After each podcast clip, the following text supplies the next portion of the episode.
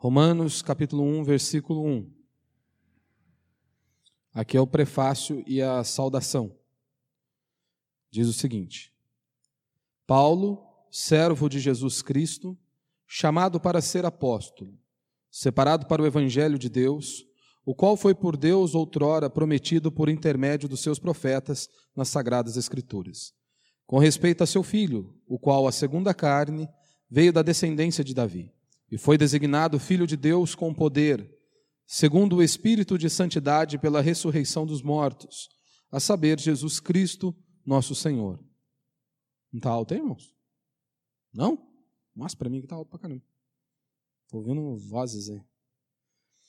É, versículo 5. Por intermédio de quem viemos a receber graça e apostolado por amor de seu nome, para obediência por fé, entre todos os gentios de cujo número sois também vós, chamado para serdes de Jesus Cristo.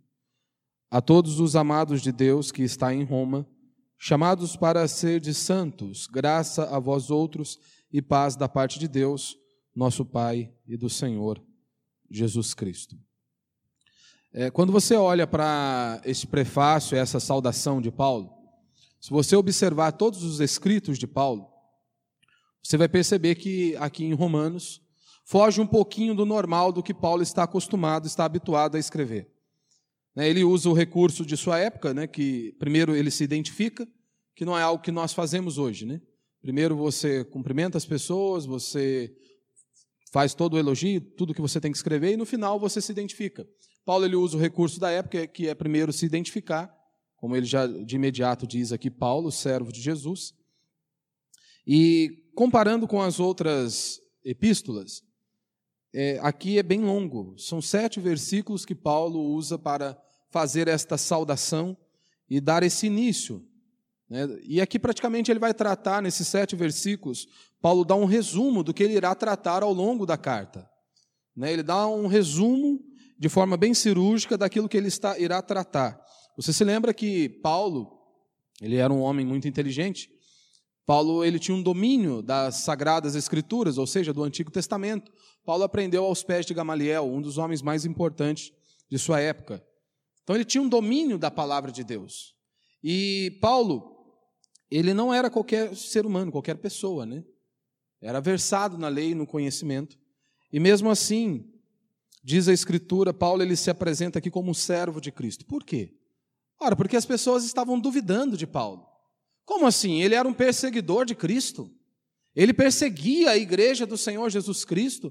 Agora ele está dizendo que é um cristão, que Deus o separou para pregar, para propagar o evangelho de Deus. Como assim? Eles achavam que Paulo era mais um mercenário que estava se levantando, que estava querendo se enriquecer à custa dos outros. Por isso, então, Paulo ele usa esses sete versículos aqui, justamente já para reafirmar quem ele era, também para confirmar o seu apostolado, que não foi ele mesmo que se intitulou apóstolo, mas Deus o fez apóstolo. Então, esses sete versículos está aí fechando. Paulo está corroborando tudo aquilo que as pessoas, ele está tirando essa ideia errada que eles tinham em sua cabeça, lembrando que Paulo não fundou essa igreja. Então, Paulo não conhecia esses irmãos ainda, mas Paulo já sabia de toda a sua fama. E ele diz, né, servo de Jesus Cristo, os irmãos se lembram, servo significa, no original é doulos, que é escravo. Martin Lloyd Jones ele diz que o correto seria nós lermos somos escravos de Cristo. Paulo, escravo de Cristo. E é isso que eu e você somos. Nós fomos libertos pelo Senhor, Ele nos comprou. Você deixou de ser escravo do pecado, agora você é escravo de Cristo. E Paulo ele diz isso de forma instantânea, rápida, dizendo: Olha, eu sou escravo de Cristo, isso para mim é uma grande felicidade. Eu era escravo do pecado, os meus olhos estavam vendados, embora eu tinha um grande conhecimento da lei, eu tinha um domínio da lei do Antigo Testamento, mas os meus olhos estavam vendados. Eu agora eu sou escravo de Cristo, como Paulo diz em outra ocasião, o amor de Deus me constrange. Ou seja, eu não posso me calar, eu não posso fechar os meus lábios Diante desse Deus, eu tenho que anunciar o Evangelho de Cristo, porque eu era um perseguidor. Eu persegui a igreja e o amor de Deus me encontrou. Deus foi misericordioso para comigo. E é isso que ele está dizendo: eu sou escravo de Cristo, isso para mim é um grande prazer servir ao meu Senhor, porque o amor dele me constrange. Ele me alcançou. Uma pessoa que perseguia a sua igreja, que perseguia o seu povo, e ele me alcançou. E ele diz, né, chamado para ser apóstolo. Chamado primeiro porque não foi ele que se intitulou. As pessoas estavam dizendo, você se levantou apóstolo. Você diz que você é apóstolo. E depois, aqui um pouquinho mais adiante, você vai se lembrar, eu vou tratar aqui, que havia alguns requisitos, né? Para que a pessoa pudesse ser apóstolo. Então, em nossos dias, não existe apóstolo. Apóstolo bom, nós brincamos, é apóstolo morto. Não existe essa ideia de apóstolo hoje. Os apóstolos foram, foram aqueles que Deus levantou, o Senhor instituiu para lançar o fundamento da igreja. Eu sei que a maioria hoje pega apóstolo no sentido de que a, a pessoa é enviada.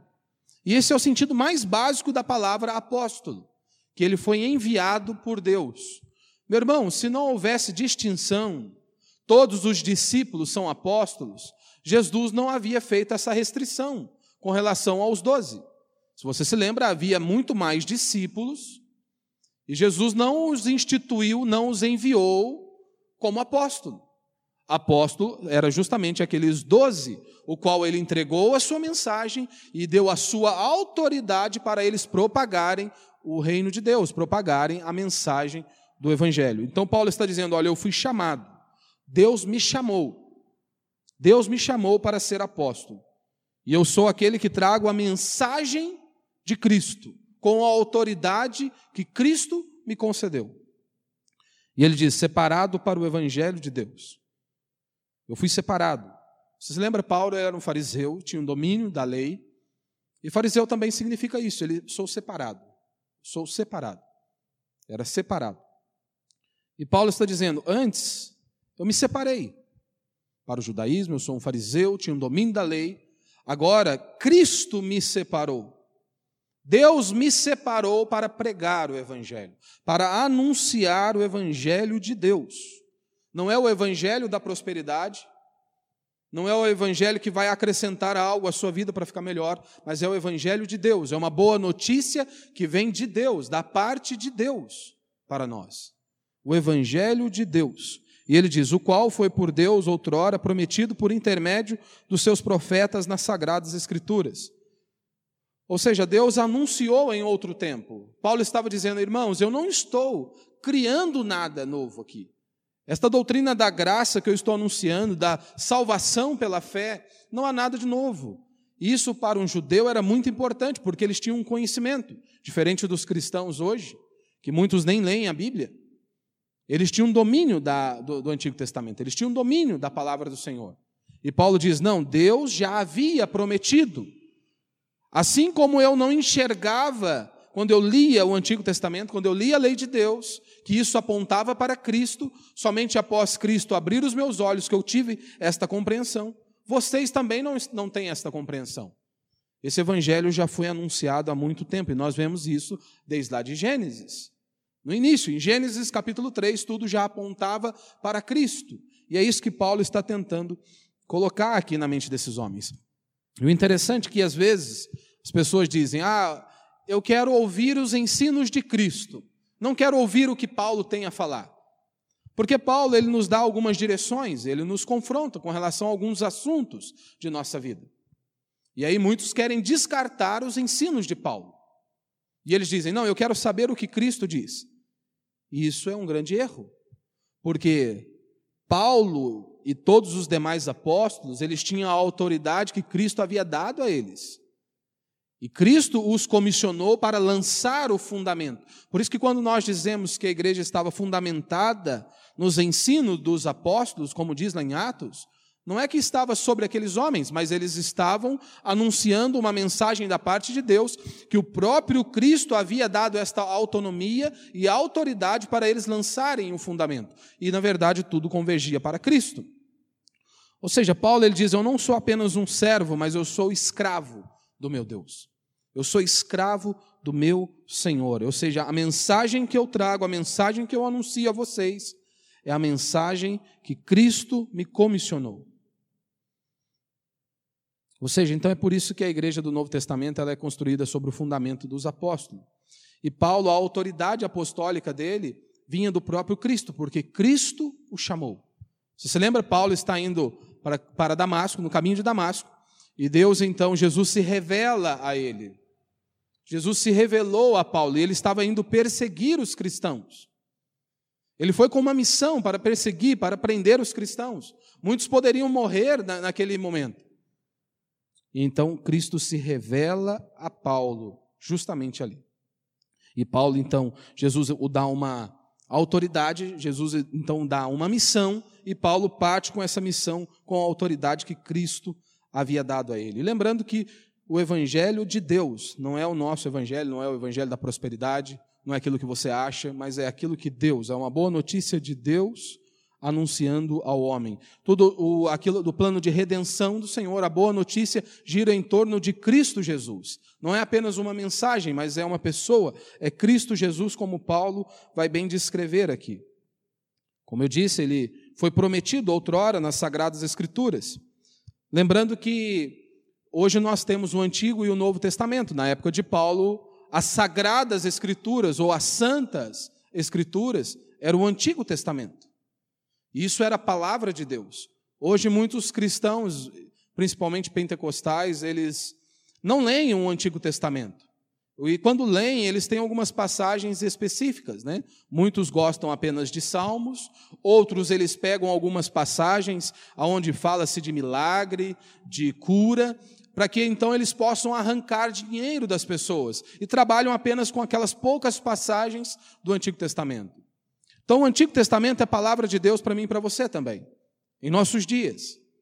Nós temos que aprender a ler também o Antigo Testamento e saber que aquilo é palavra de Deus. Não existem dois livros de Deus. As pessoas acham que há um livro do Antigo Testamento e um livro do Novo Testamento.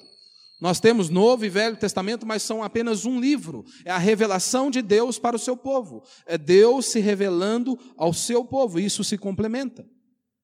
Nós vemos isso se cumprindo, aquilo que estava sendo anunciado no Antigo Testamento, inúmeras coisas se cumpriram em Cristo. Todos os sacrifícios, todos os sacrifícios, todos aqueles rituais apontavam para o Cordeiro de Deus, que queria tirar o pecado do mundo, como diz a Escritura. E às vezes as pessoas, né, ah, se está falando aqui na Escritura, se Deus falou, eu creio e vai dar tudo certo, vai resolver. Um pouco importa se você crê ou não. Pouco importa se eu creio ou não. Se Deus falou, ponto final. Não é essa questão de eu, eu creio, eu acredito que isso vai resolver tudo. Não, se Deus falou, está resolvido. Ponto final. Quem somos nós para questionarmos o que Deus disse em Sua palavra? Nós não somos ninguém para questionarmos aquilo que Cristo anuncia em Sua palavra. E ele diz: esse é o Evangelho de Deus, né? o qual foi prometido outrora por intermédio dos profetas, né? E lembrando que os seus profetas aqui, profetas está aqui no termo de todo o Antigo Testamento, não apenas os profetas que foram levantados ali, mas abrange também a lei, abrange também o livro dos Salmos, abrange ali os escritos de Moisés, como o próprio Cristo disse em Lucas, né? Que é referente às sagradas escrituras e ele diz os Salmos, os escritos de Moisés e por aí vai. E ele é o Messias, ele é enviado, né? Jesus Cristo, Cristo, Messias de Deus. O Messias, aquele que viria para salvar o seu povo dos seus pecados. É isso que Paulo está anunciando. Esse Cristo que eu estou pregando a vocês, o qual ele me separou, é aquele que havia sido prometido nas Sagradas Escrituras. É a promessa de Deus para mim e para você. É isso que Paulo anuncia. Interessante é que ele diz, né? O qual, segundo a carne, veio da descendência de Davi.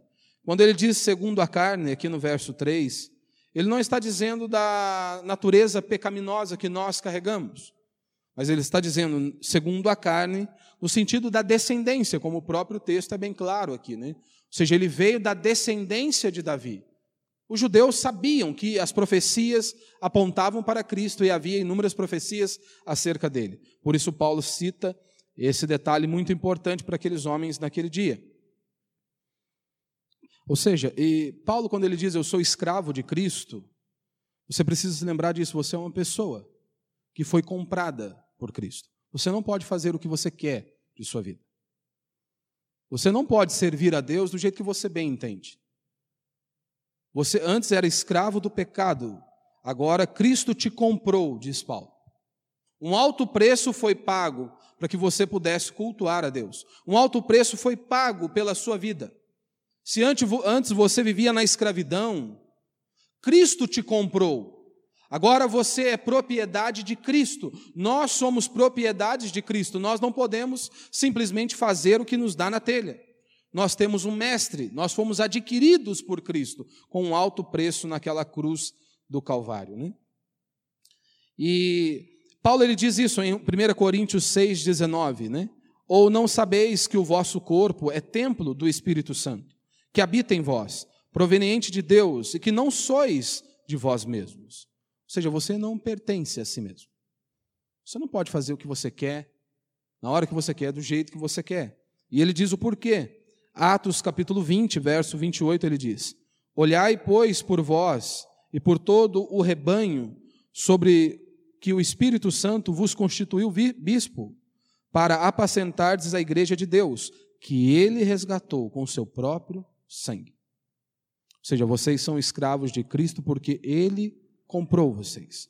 Ele resgatou vocês com o próprio sangue. Ou seja, todos nós, sem exceção, nascemos escravos do pecado. E a única maneira de nós sermos libertos, livres, é nascendo de novo, é Cristo habitando em nós. É nós nos arrependemos, arrependendo dos nossos pecados, nos prostrando diante de Cristo. Somente assim. Cristo ele te liberta da escravidão do pecado e agora você se torna escravo de Cristo. E não há liberdade melhor do que essa. É isso que Paulo vai tentar explicar ao longo da carta. Então você não pode fazer o que você quiser com o seu corpo, pois você foi comprado por Cristo Jesus. O que Paulo estava dizendo é: eu sou um pecador que foi salvo pela graça de Deus. Eu sou um pecador e Cristo me comprou com o seu sangue. Eu era um perseguidor de cristãos. Eu era um blasfemo. Eu era uma pessoa que lutava contra o reino de Deus. E Deus teve misericórdia de mim. Deus me resgatou. Ou seja, cada um de nós nascemos escravos do diabo e só podemos ser libertos dessa escravidão pelo precioso sangue de Cristo.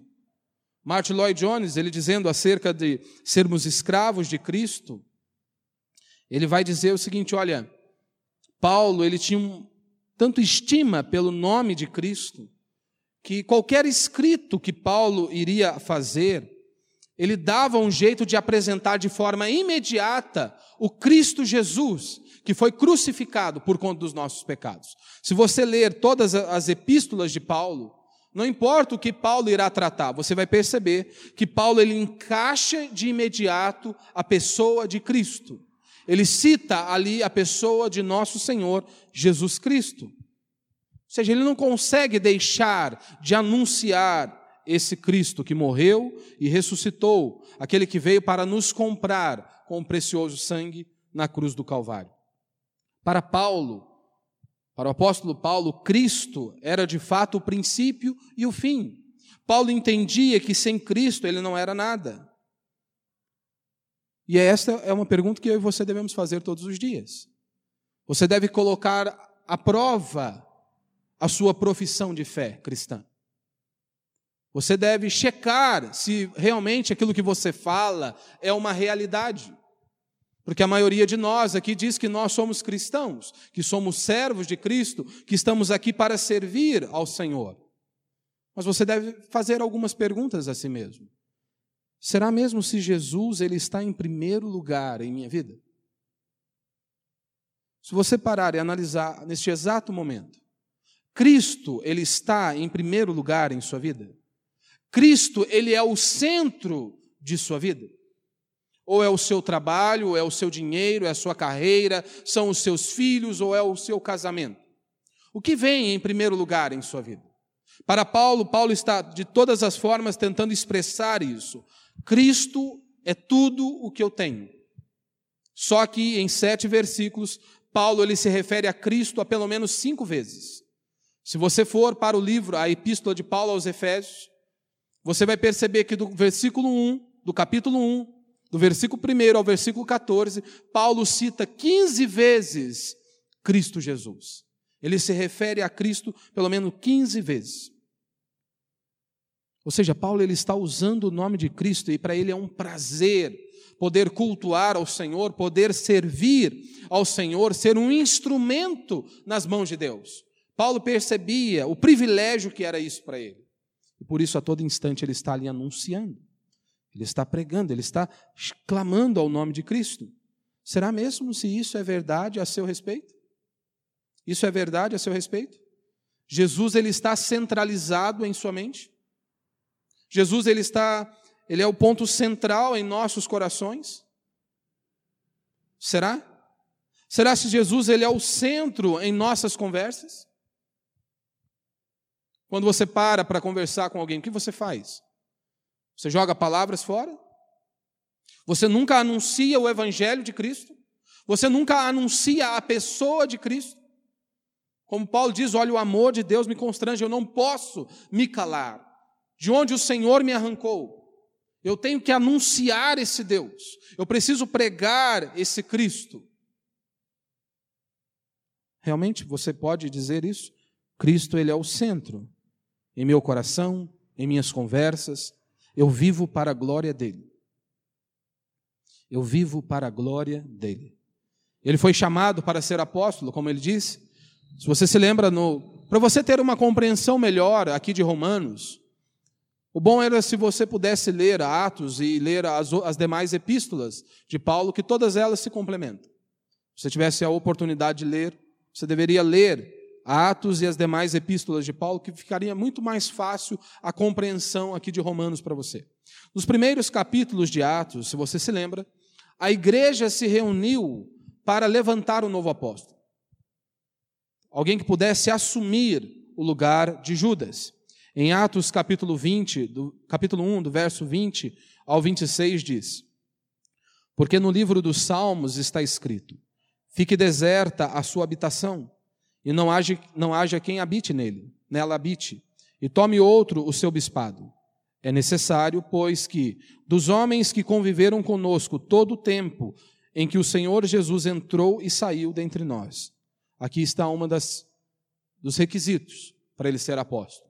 Por isso que nós não cremos em esses homens que se dizem ser apóstolos hoje. Um dos primeiros requisitos: homens que conviveram conosco todo o tempo em que o Senhor Jesus entrou e saiu dentre nós, começando desde, João, desde o batismo de João até o dia em que dentre nós foi recebido em cima. Um deles se faça conosco testemunha da sua ressurreição. Então, esses homens que hoje se intitulam apóstolos, eu garanto, nenhum deles andaram com Cristo. Senão, seriam bem velhos, né? Para eles dizerem apóstolos, eles teriam que ter caminhado, testemunhado o ministério terreno de Cristo, desde o batismo até a sua morte e ressurreição. Então não é o que eu quero, o que eu acho, é o que a Escritura diz e ponto final. Então o cara vir falar que ele é apóstolo porque ele diz ser apóstolo, ele está indo contra o ensino do Novo Testamento, ele está indo contra as sagradas Escrituras, quando ele se intitula apóstolo. E aí no verso 24 ele diz: E orando disseram: Tu, Senhor, conhecedor dos corações de todos, mostra qual destes dois tem escolhido. Ou seja, ele teria que ter andado, visto o ministério terreno de Cristo, visto a ressurreição e uma confirmação da parte de Deus. E talvez por isso algumas pessoas se levantavam contra os ensinos de Paulo. Mas como assim? Com qual autoridade você está falando? Você nem pertence a um dos doze. Você não cumpre os requisitos, e na verdade Paulo cumpriu os requisitos. Jesus se revelou a Paulo. Você se lembra? Hoje mesmo nós vamos celebrar a ceia. E Paulo diz lá em Coríntios: Olha, o que eu recebi do Senhor, eu também vos entreguei. Paulo estava confirmando o seu apostolado. Olha, o que eu aprendi, ele diz lá em Gálatas, o que eu aprendi não vem de nenhum homem. Não é uma sabedoria humana, mas Cristo se revelou a mim. Porque é isso que acontece. Se você ler Atos, você vai perceber que Paulo viu o Senhor. Cristo se revelou a ele, Cristo deu as instruções a ele. E ele foi confirmado pelo próprio Cristo. Por isso que Paulo ele desenvolve este, esta saudação já de imediato reafirmando o seu apostolado. que Cristo o separou. Cristo me enviou. Apóstolo é isso, é alguém que é escolhido e enviado com uma missão especial. Ou seja, ele é como um representante autorizado de quem o enviou. Cristo me enviou com essa mensagem. Ele me separou. Eu fui escolhido com uma missão especial, que era de lançar os fundamentos. E muitos estavam questionando. Se você puder depois em sua casa, 1 Coríntios, capítulo 9, verso 1, diz isso. Paulo está reafirmando o seu apostolado. 2 Coríntios, capítulo 12, verso 12, uma das, das evidências né, de que aquela pessoa era um apóstolo, porque ele realizava curas né, e sinais. E Paulo diz isso em 2 Coríntios 12, 12. Ora, os meus sinais estão aí. Vocês não têm visto curas? Vocês não têm visto sinais? Isso testifica a minha autoridade. O interessante é que Pedro também, em 2 Pedro, capítulo 3, verso 15 e 16, Pedro está de certa forma ali testificando a autoridade de Paulo. Ele diz: "Olha, nos escritos, nos escritos de Paulo há coisas difíceis de compreender. E há muitos que eles manobram, eles torcem, assim como fazem com as demais escrituras. Você consegue perceber que o que Pedro estava dizendo? Ele está ali reafirmando que Paulo foi separado pelo próprio Cristo, que os escritos de Paulo são palavra de Deus, Deus o inspirou, Deus o separou para isso. E ele compara os escritos de Paulo com as sagradas escrituras seja, lembrando do Antigo Testamento como palavra de Deus. E ele diz: olha, as pessoas leem os escritos de Paulo e eles tentam distorcer os ensinos de Paulo, como também eles fazem com as demais escrituras. Paulo, em Gálatas, ele vai dizer isso: olha, eu fui até eles, mas não fui para aprender deles. Eu não fui, nenhum apóstolo me ensinou, nenhum apóstolo me deu uma credencial, mas o próprio Cristo me separou. Ou seja, a qualificação para a suprema autoridade apostólica era justamente isso, era uma chamada direta e imediata pelo próprio Cristo, foi o que de fato aconteceu com Paulo. Talvez seja por isso que no livro de Atos, ali repetido três vezes o, relato da conversão de Paulo, justamente para que não houvesse dúvida de que foi Cristo que o separou, de que foi Cristo que o comissionou para isso. Eu fui chamado, chamado para ser apóstolo. Eu não me, não me nomeei apóstolo, como esses homens fazem hoje. Interessante que basta você analisar. Olhe os apóstolos das Sagradas Escrituras e veja os apóstolos de hoje. Aqueles homens morreram sem nada, pobres. Eram perseguidos por conta do Evangelho. Aí, hoje você pega o safado, ele diz que ele é perseguido. Mas é claro, ele é perseguido, ele rouba a igreja. Por isso que ele é perseguido. Não é porque ele prega a verdade. Ele é perseguido porque ele rouba a igreja, porque ele é um safado. Ele não anuncia a verdade. E você olha esses homens, eles andam de jatinho e há muito dinheiro. Ora, mas é bem diferente. Primeiro, porque eles já não se enquadram no requisito. E aí você olha o estilo de vida desses homens, comparado com os apóstolos da Escritura. Não condiz. Não bate a vida que eles vivem. E Paulo ele diz isso em 1 Coríntios 15, 8. Não, Deus me separou, como ele fez com os doze. Deus me separou como ele fez com os doze. Eu sou como um nascido fora de tempo. Deus me separou para isso. Em Efésios capítulo 2, verso 20, diz isso: que o alicerce é constituído pelos apóstolos e profetas. E esse alicerce ele não continua sendo lançado hoje. Se você entende um pouquinho de construção, você sabe que o alicerce é a base do negócio. É a primeira coisa, é a fundação que você faz. Depois você não lança um outro alicerce. E é isso que está dizendo: olha, os apóstolos foram separados por Deus para lançar os fundamentos. Eles tinham essa autoridade para lançar os fundamentos. Separado para o evangelho de Deus, como eu já disse. Antes eu havia me separado. Eu era um fariseu.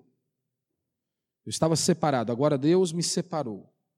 Ou seja, Paulo ele é simplesmente o mensageiro que Deus tem chamado e separado para proclamar ao povo a mensagem que vem do próprio Deus.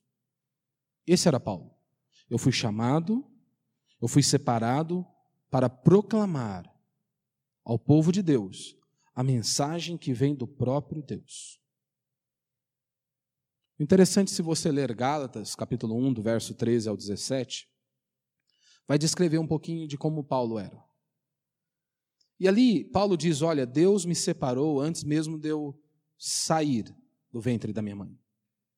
Paulo está dizendo: Olha, Deus me chamou, Deus me constituiu apóstolos aos gentios, antes que eu nascesse de minha mãe. Nós vemos ali a soberania de Deus. Deus cuidando de cada detalhe, de toda aquela instrução que Paulo havia recebido aos pés de Gamaliel, de todo aquele domínio.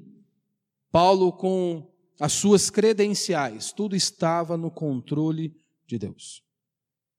Nós vemos aqui o Evangelho de Deus, não é o Evangelho da prosperidade, não é para enriquecimento, mas é o Evangelho de Deus, é uma mensagem do próprio Deus.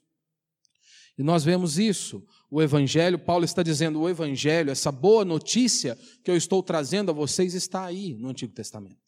Está aí nas Sagradas Escrituras. A lei, ela nunca foi destinada a ser uma boa nova.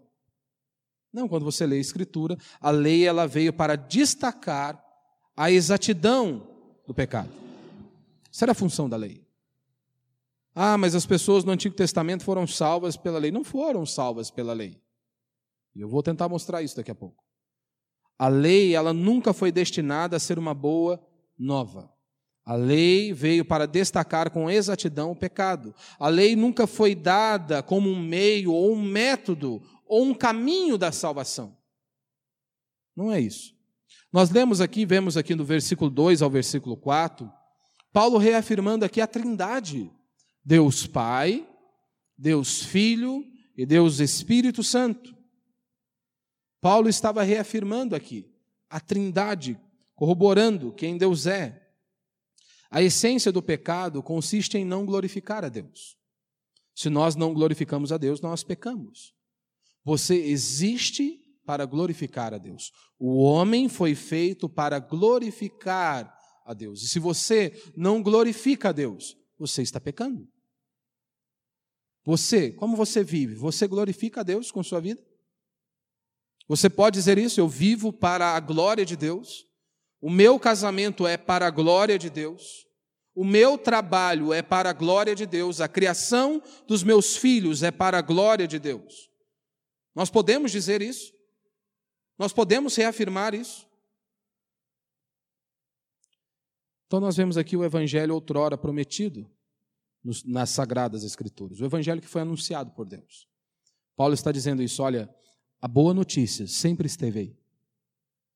O homem sempre foi salvo pela graça. O homem sempre foi salvo pela graça, seja no Antigo Testamento, seja no Novo Testamento. Aqui em Romanos mesmo, capítulos à frente, Paulo vai dizer isso. Abraão foi salvo pela fé. Você olha Davi, no Salmo 32, Davi diz isso, ele começa a expressar a sua gratidão a Deus. Eu não fui salvo porque eu cumpri a lei. Porque quem de nós aqui pode dizer, como Mateus deu aqui no início, quem pode dizer que cumpriu 100% a lei de Deus? Você pode bater no seu peito e dizer, eu cumpro 100% a lei de Deus? Se você transgrediu uma vez o mandamento de Deus, a lei de Deus, você já é culpado, diz a Escritura. Então, nenhum de nós tem autoridade, pode bater no peito e dizer: Eu cumpri a lei de Deus, eu posso ser salvo pelo meu próprio mérito. Nenhum de nós tem isso. Nenhum de nós pode dizer isso. E é por isso que nós somos salvos pela graça, pela fé em Cristo Jesus, por aquilo que Cristo fez na cruz do Calvário. Seja o Antigo Testamento, seja o Novo Testamento, sempre foi salvo pela graça. O Antigo Testamento não é diferente do Novo Testamento. Como eu disse, a única diferença é que se cumpriu aquilo que foi prometido. Aquilo que se cumpriu, cumpriu aquilo que havia sido prometido nas sagradas escrituras. E aquilo que não foi cumprido tem uma aplicação prática em nossos dias. Então, o Antigo Testamento é palavra de Deus. Lembre-se disso, não existe dois livros. Existe apenas um livro, a revelação de Deus para o seu povo, e nós temos que nos alimentar dos dois. Davi, ele vivia no tempo da lei e estava debaixo da graça. Hoje muitos vivem no tempo da graça e estão debaixo da lei. Eu vou ser salvo porque eu fiz isso. E o interessante é que os defensores, né, que eles precisam fazer algo para ser salvo, eles sempre se apegam a um ponto apenas. Seja guardar o sábado, seja não praticar algo, ele se pega apenas aquilo. E na verdade eles não cumprem nem isso. Com perfeição, não cumprem. Mas eles dizem ser guardadores, nós guardamos. E para a gente encerrar, Paulo, a mensagem aqui, o Evangelho é mais do que uma mensagem, é uma pessoa. Diz a respeito do seu filho, ou seja, Jesus Cristo. Ele veio da descendência de Davi. Paulo, o que ele está afirmando aqui é o seguinte: ele é 100% Deus e 100% homem. Paulo estava afirmando uma doutrina. Ele é 100% Deus e 100% homem. Cristo tinha duas naturezas. Mas por quê? Ora, porque se alguns se levantavam, alguns hereges, estavam dizendo, não, Cristo ele não tinha uma natureza humana. Ora, mas se ele não tinha uma natureza humana, então ele não podia nos salvar. Porque para ele cumprir toda a exigência de Deus, ele precisava ser ter uma natureza humana, 100% homem e ser 100% Deus, 100% homem para cumprir a exigência de Deus. Um homem que teria que pagar pelo preço do pecado. Haja visto que nenhum, até aquele exato momento, cumpriu toda a exigência de Deus. Por isso Deus precisou enviar o seu filho. Porque o homem não podia subir até Deus. O homem não dava conta de se salvar. Por isso Deus envia o seu filho. Deus envia Cristo. E ele tem essa natureza, ele é 100% Deus e 100% homem. E a igreja sempre combateu esses ensinos, esses falsos ensinos. Então nós vemos aqui que nós somos livres do pecado, ele me faz livre do pecado. Em Cristo Jesus eu sou livre do pecado e agora eu sou escravo de Cristo. Isso é liberdade. Isso é liberdade. Nele eu sou livre. Como homem, ele morreu para nos livrar da condenação do pecado como Deus para ressuscitar, para nos livrar, para nos capacitar com poder, como diz a Escritura. E isso traz consolo à nossa vida. Saber que nós temos um Deus que se compadece, um Deus que cuida de nós, como diz a Sua palavra. Ele pode nos conduzir a cada dia. Ele nos conduz a cada dia, ele nos capacita a cada dia e que eu e você possamos encontrar o mesmo deleite que Paulo tinha em Cristo Jesus. Que nós possamos realmente entender essa mensagem das boas novas. Nós podemos, nós compreendemos mesmo essa mensagem das boas novas que vem de Deus para nós? Nós de fato compreendemos isso, de onde ele nos tirou, da escravidão, do pecado, da podridão. Nós nos alegramos nisso, nesta mensagem de Paulo, na mensagem de Cristo Jesus. Porque nós temos que nos avaliar todos os dias. Nós temos que parar e pensar: será se eu tenho me regozijado nisso? É um prazer para mim anunciar a Cristo? Eu, eu perco muito, uma grande parte do meu dia falando de qualquer outra coisa, falando das pessoas, perdendo tempo com inúmeras coisas, e eu não anuncio a esse Cristo. Eu não prego esse evangelho. Eu não regozijo neste evangelho. Como Paulo disse, o amor de Deus me constrange. Ele sabia quem ele era. Ele teve convicção, seus olhos foram abertos, tinha convicção de pecado.